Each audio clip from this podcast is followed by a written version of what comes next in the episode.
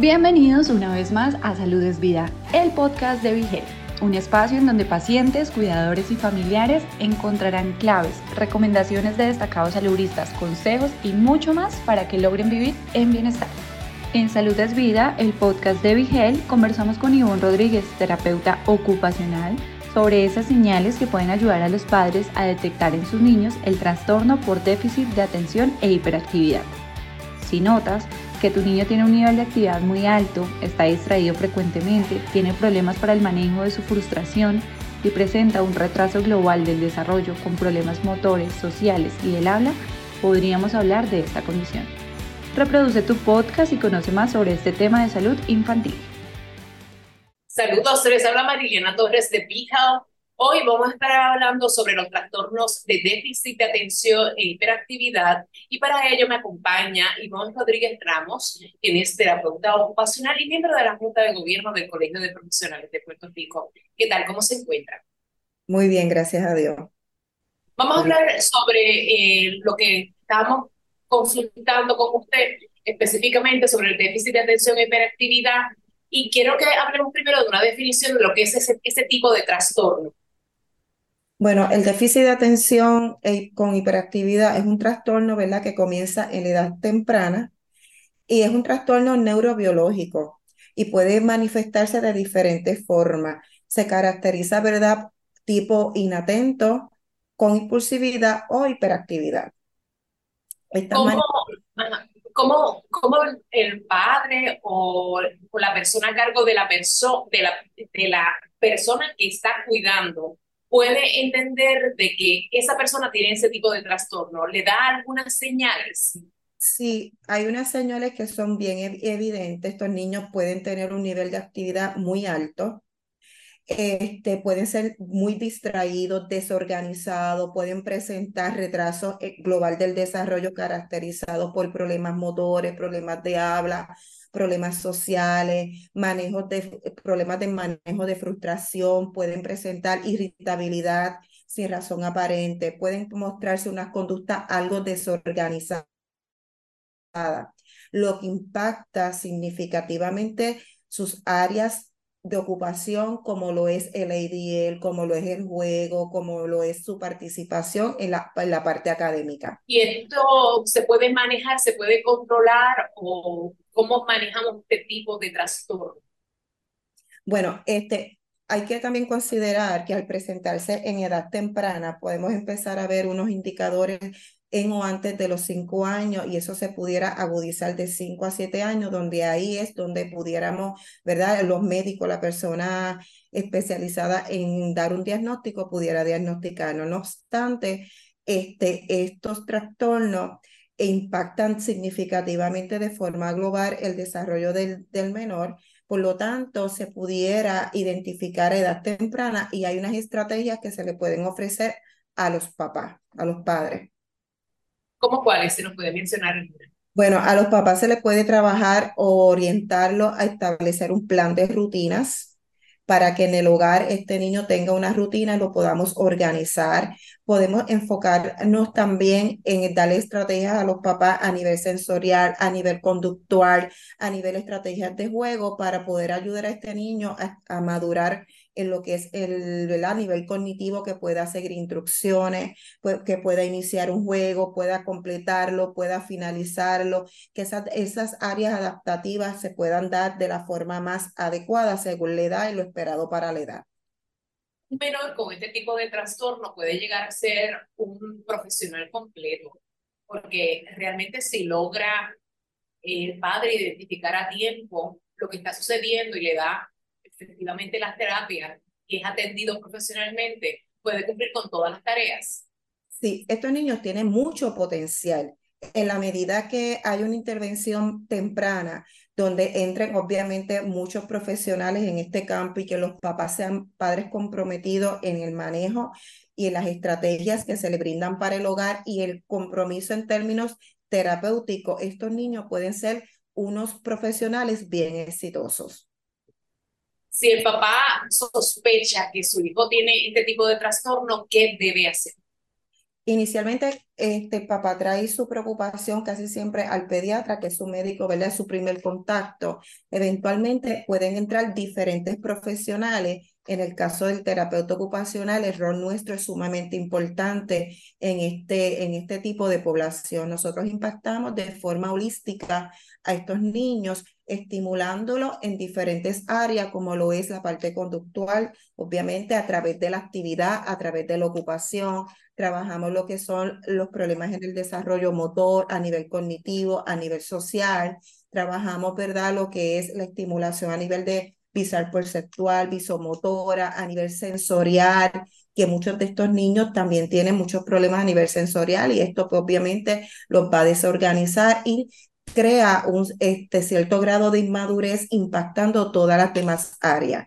Por ende, sus ejecutorias a nivel de ADL, lo que es vestirse, lo que es bañarse, lo que es prepararse para la escuela, prepararse para salir con los papás en una actividad cualquiera o actividad que ve la familiar, un día de compra como tal, esa parte pues se le va a hacer bien difícil al niño organizarse. Y eso también puede presentar cierto grado de frustración llevando al nene a, una, a un estado de irritabilidad sin, sin razón aparente, pero la realidad es que parte de, ¿verdad? de su inmadurez global debido a ese problema que tiene de, de déficit de atención, ya sea caracterizado por, por problemas de impulsividad, distracción o hiperactividad, pues obviamente afecta la capacidad del niño de organizarse y poderse este, envolver o participar de actividades cotidianas.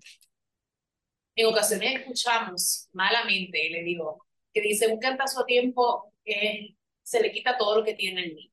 Dice, eh, dicen eso. Pero a veces es que tiene realmente un trastorno y necesita ayuda profesional. ¿Cuál es la recomendación? Recomendación que usted le hace a los padres, ¿verdad? Y a estas personas que se expresan de esta forma tan errónea. Qué bueno que trae esta, este, este, ¿verdad? este punto, porque muchas veces los papás incluso se cohiben en participar de actividades sociales, actividades familiares, de llevar a este niño a inclusive a un mall donde tienen tantos estímulos y en ese, en ese ambiente se te van a desorganizar.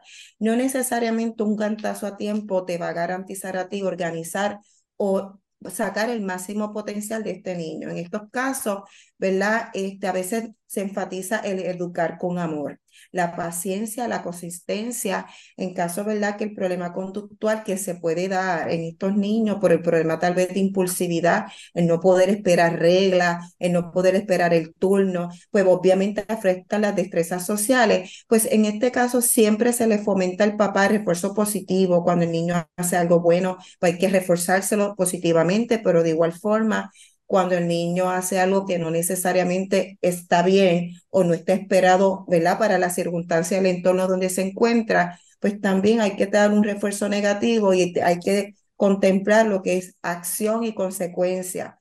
Además que también nosotros como profesionales tenemos que considerar en esos aspectos, ¿verdad? Que el papá pueda también establecer un plan de modificación conductual que va dirigido por un profesional especialista en, la, en, el, ¿verdad? en lo que son problemas de la conducta, que en este caso sería el psicólogo, independientemente nosotros como terapeuta ocupacional podamos trabajar los problemas conductuales a través de la educación, es nuestra responsabilidad también identificar recursos externos que pudieran ayudar a este papá a trabajar un plan de modificación de conducta. Te ha dicho algo bien interesante que es educar con amor. Creo que eso muchas veces se ha perdido, ¿verdad? En los hogares eh, que abordamos, ya sea en Puerto Rico o en Estados Unidos y América Latina. ¿Cómo un padre logra esa paciencia para poder manejar este tipo de trastorno? Bueno, el amor lo puede todo y el amor de un papá y de una mamá sobrepasa todos los límites. Obviamente, en una sociedad en la que estamos bien ajetreados, donde tenemos tantos estresores en todo el ámbito, pues hay papás y mamás que vienen cargados más allá del problema, la preocupación que tenga con el niño.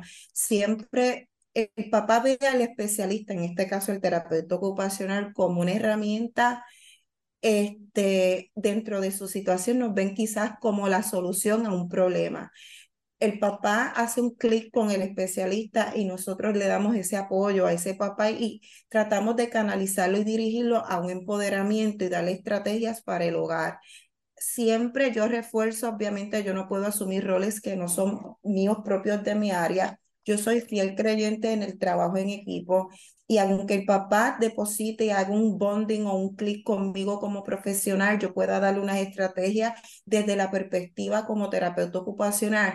Siempre refuerzo el que pueda referirlo a otro profesional como es el psicólogo, en caso ¿verdad? de que el papá no tenga las herramientas necesarias como para manejar estos estresores, porque acuérdate que muchas veces vienen con otras cargas más allá de la preocupación del menor, vienen con cargas a nivel económico, a nivel este, familiar, tienen otros hechos internos y pues mi norte siempre va a ser el norte de nuestro del terapeuta ocupacional es garantizar ese bienestar y esa este, esa salud tanto emocional del niño como que esa participación en sus roles, en sus áreas de ocupación sea el máximo. Pues mi norte siempre va a ser darle estrategias a este papá para que él también se empodere y se sienta seguro en cómo va a manejar ciertas crisis o ciertas circunstancias que se puedan dar dentro de ese entorno. Pero igualmente, como mencioné anteriormente, siempre enfoco el que el papá pueda recurrir a otros profesionales como lo que es el psicólogo para establecer un plan de modificación, establecer estrategias para el manejo de los estresores y la angustia que le pueda estar generando, ¿verdad? Este niño. Acuérdate que el balance también de un niño es papá y mamá. Si papá y mamá están bien, este niño puede estar bien. Ahora, si papá y mamá están manifestando, expresando angustia, desosiego, síntomas de minusvalía, desesperación por las circunstancias que sean, el niño los niños son como la esponja, van a recibir esa información. ¿Y cómo vamos a ayudar a este niño si papá y mamá necesitan apoyo? ¿Ve? Claro, un hogar donde se fomente la comunicación y el amor, pues obviamente va a dar una consecuencia mejor eh, en la salud mental de los niños. Y yo creo que esto es un componente, como usted ha señalado, un componente donde se aborde este tipo de trastorno, donde involucra obviamente a los profesionales de la salud, pero también en el hogar hay, hay que cooperar. La comunicación sobre este tipo de trastorno se tiene que generar en el hogar y explicarle esto quizás a los hermanitos, ¿verdad? En la escuela para que puedan entender la conducta del niño. Exactamente, hay que educar, hay que educar al papá, a la mamá y obviamente al hermanito, al entorno donde esté ese niño para que puedan entender el por qué van a haber unas conductas que no necesariamente son aceptadas porque es una realidad. Entonces, esto puede afectar las relaciones sociales interpersonales de este niño. Esto nene tiene mucha, es mucho potencial, pero en la medida que nosotros empoderemos a estos papás y empoderemos a ese nene, es que podemos optimizar o maximizar el potencial del niño. Por lo tanto, muchas veces no entendemos el por qué se dan unas conductas de parte de este niño y hay que entender y, o hacer ver o educar que estos nenes muchas veces no tienen la capacidad para autorregularse, que esa conducta no está en ellos, simplemente es una manifestación que ellos están presentando ante tanta demanda del medio ambiente o del entorno donde ellos se están encontrando y es una forma de ellos expresarse y hacerse sentir y poderse, ¿verdad? Hacerse entender. Así que es importante, ¿verdad?, que nosotros le demos herramientas a estos papás y que por ende involucremos a los hermanitos, al, al familiar. Muchas veces este entorno está también compuesto por abuelitos que son los que están cuidando a este niño la mayor parte del tiempo. ¿Por qué se dan estas conductas y qué podemos hacer? ¿Por qué el se comporta de esta manera? De momento le dio una perreta y no sabemos el por qué ellos hay que dejarles saber que ellos no tienen control de, de eso. Es una forma de expresión que ellos tienen y que por eso es que hay que ayudarlos a manejar la demanda de su medio ambiente, de su entorno. A su, ¿verdad? su entender, ¿por qué todo tipo de trastorno de déficit de atención e hiperactividad va en aumento? Porque cada día escucho más padres que dicen, es que mi hijo tiene este tipo de trastorno.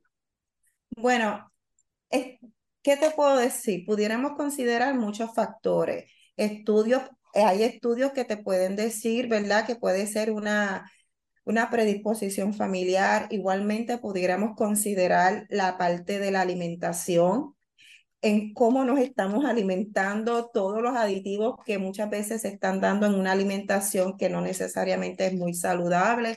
Pudiéramos considerar muchos, muchos factores, pero igualmente pudiera darse en, en, un, en un hogar donde los papás tienen conductas sanas, donde tienen conductas saludables, son papás totalmente saludables y pues el niño nace con una predisposición o con unos indicadores de peso y no quiere decir que papá o mamá tengan la responsabilidad. Acuérdate que es un trastorno neurobiológico y que no necesariamente tiene que haber una predisposición para que esto ocurra. Lo importante, ¿verdad?, es que entiendan y vean cuáles son las señales para poder entonces redirigir ese proceso y que sea efectivo. Así que le agradecemos mucho. Muchas gracias por haber estado con nosotros, Ivonne Rodríguez Ramos, terapeuta ocupacional y miembro de la Junta de Gobierno del Colegio de Profesionales de Trabajo Social de Puerto Rico. Muchas gracias. Gracias por la invitación. Que pasen todos un buen día. Si te gustó el contenido, no olvides seguirnos en tus redes sociales favoritas. Nos encuentras como Vigel PR. Todos los temas de interés para alcanzar tu bienestar hacen parte de Salud es Vida, el podcast de Vigelte.